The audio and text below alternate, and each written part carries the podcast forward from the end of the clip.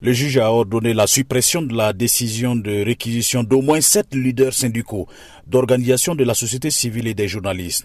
Il a estimé que le motif invoqué par l'armée pour réquisitionner ces personnes n'était pas suffisant. Selon le tribunal administratif, il existe un lien entre ces personnes réquisitionnées et certaines de leurs opinions. Selon le juge, ces personnes ne sont pas réquisitionnées pour aller sécuriser le territoire, mais c'est une sorte de restriction de leur liberté.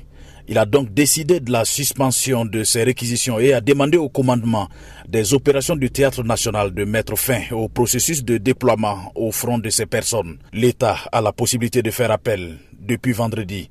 Dr Daouda Diallo du collectif contre l'impunité et la stigmatisation, qui était lui aussi sur la liste des réquisitionnés, est porté disparu.